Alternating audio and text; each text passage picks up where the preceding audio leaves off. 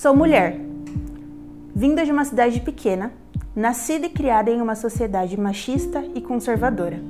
Eu sou mulher, sim, uma mulher trans. Me construí na base de muita luta e sacrifício para que hoje eu pudesse me olhar no espelho e ver no reflexo quem eu realmente sou. Meu sofrimento começou ainda na infância. Eu não tinha nenhuma aptidão para o universo masculino. Odiava o futebol, que era obrigada a jogar. Nunca tive problemas.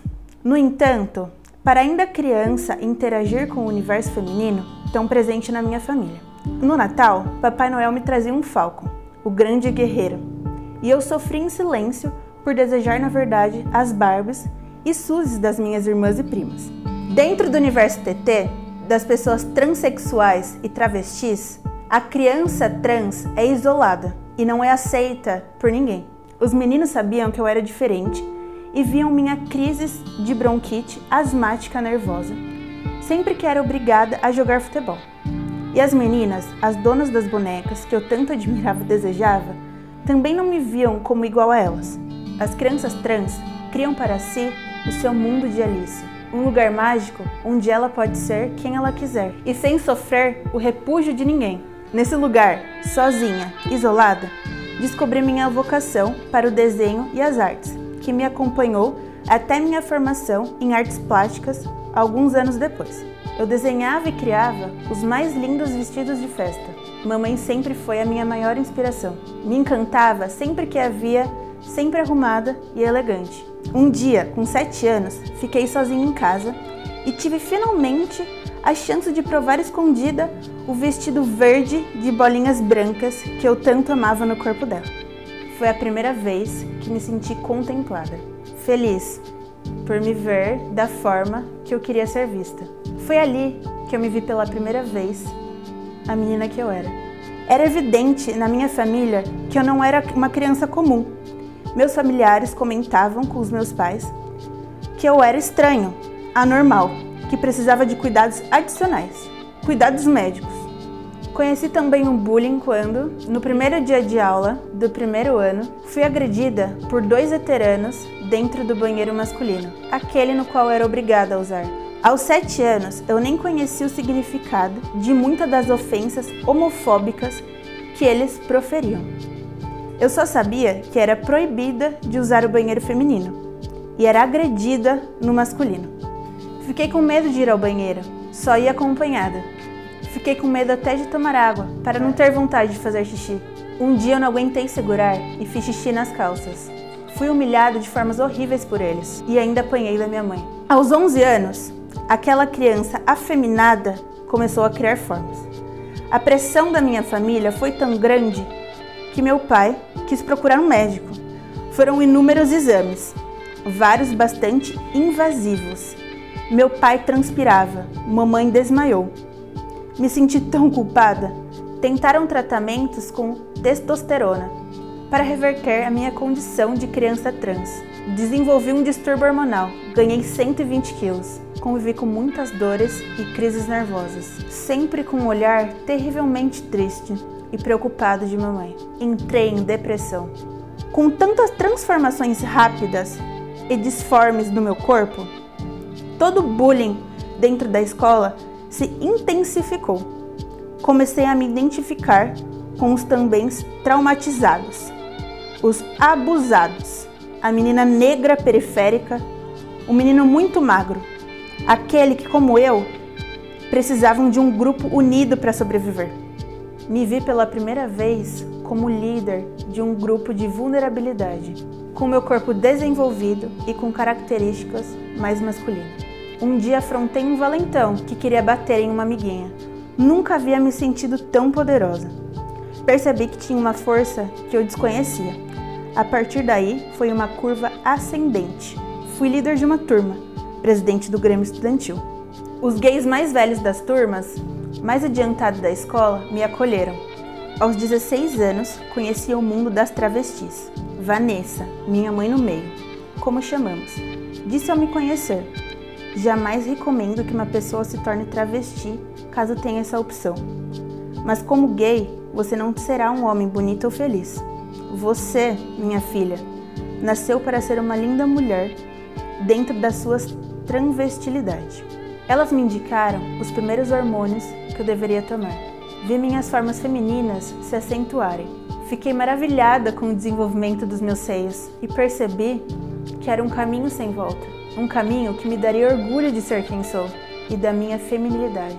Nos anos 90, na minha adolescência, o mundo conheceu as transformistas e estávamos em alta na sociedade.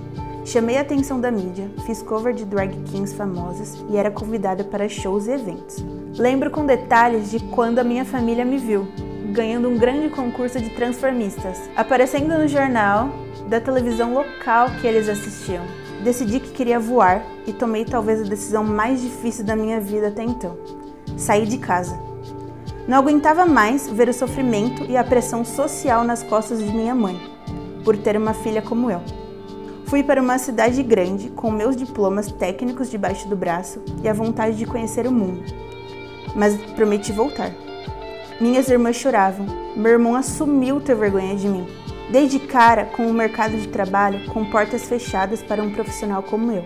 De dentro do mundo dos shows de transformistas, fui arremessada para o mercado sexual. O mundo da cafetinagem é muito cruel. Você se envolve num círculo de dívidas difícil de sair. Foram 10 anos de prostituição entre diversas capitais do país, sempre em conflito com meus exploradores, talvez por causa daquela força que aprendi a ter na época da escola. Ganhei muito dinheiro, perdi muito também. Mamãe, que até então não sabia que eu estava me prostituindo, me aconselhava a aproveitar a vida e guardar dinheiro enquanto jovem. Voltei para casa, não mais como filho prodígio, mas como uma filha famosa, não tenho vergonha de dizer que agora, rica e orgulhosa do poder social que isso traz, comprei a aceitação de minha família, presenteei meus sobrinhos, reformei a casa de meus pais. Os anos se passaram, fiz faculdade. Tive que assinar um termo de compromisso sobre vestimentas e condutas que, em uma turma lotada, só foi dado a mim. Perdi muitas amigas que me acolheram na época dos meus maiores conflitos.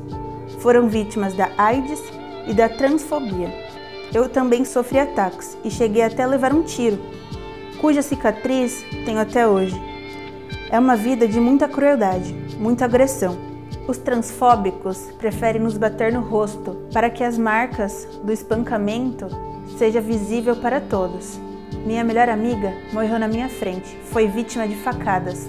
Foi colocada dentro de um saco preto do ML, como se fosse lixo, Nesse momento eu percebi que precisava dar um basta naquela situação insustentável. Minhas amigas, gente como eu, com dramas e traumas de infância tão parecido com os meus, estavam morrendo, sem que eu pudesse fazer nada. Comecei meu caminho no trabalho voluntário para apoiar a população travesti e transexuais da rua. Os grupos distribuem preservativos, aconselham e dão informações. Eu ainda não tinha saído da prostituição, pois era agora a chefe da minha família, obrigação que assumi para mim mesma. Talvez como forma de compensar o desgosto que dei a eles por ter nascido uma mulher trans. Meu trabalho de acolhimento às minhas irmãs foi visto como ameaça para as cafetinas e criei alguns desafetos. Sofri um atentado contra a minha vida pelo meu namorado da época, que não aceitava minha prostituição, e saí de casa mais uma vez, uma grande amiga da única porta que se manteve aberta me aconselhou a usar roupas mais neutras, enquanto as outras pessoas se habituavam com uma pessoa como eu. Segui o conselho chorando, encarando novamente aquela pessoa que lutei tanto para deixar de ser, vendo os outros usando pronomes masculinos comigo mais uma vez. Presenciei atos violentos das polícias civil e militar, de atentado contra as minhas irmãs. Decidi que era hora de retomar o meu lado militante e de liderança de grupos vulneráveis. Procurei meus direitos como cidadã e não abaixei a cabeça para intimidação e violência. Conheci pessoas imponderadas e inspiradoras. E hoje trabalho para que as pessoas como eu possam um dia ser felizes, sem passar por tanto sofrimento e angústias. Eu saí das ruas, mas tenho consciência de que poucas podem fazer o mesmo. Vivemos em um país que exclui e mata a população TT. Um país onde o tempo médio de vida de uma pessoa trans é de apenas 35 anos, enquanto a expectativa de vida da população geral é de 75 anos. Um país onde as pessoas TTs não arrumam emprego, mesmo as mais qualificadas. Pessoas que são isoladas e excluídas toda a vida, apenas por serem quem são. Hoje dedico parte do meu tempo a esta missão, que concilio o casamento com um homem maravilhoso, que nunca teve qualquer vergonha de ter uma pessoa assim como eu ao seu lado. Sou a mulher mais realizada desse mundo e isso faz toda a diferença.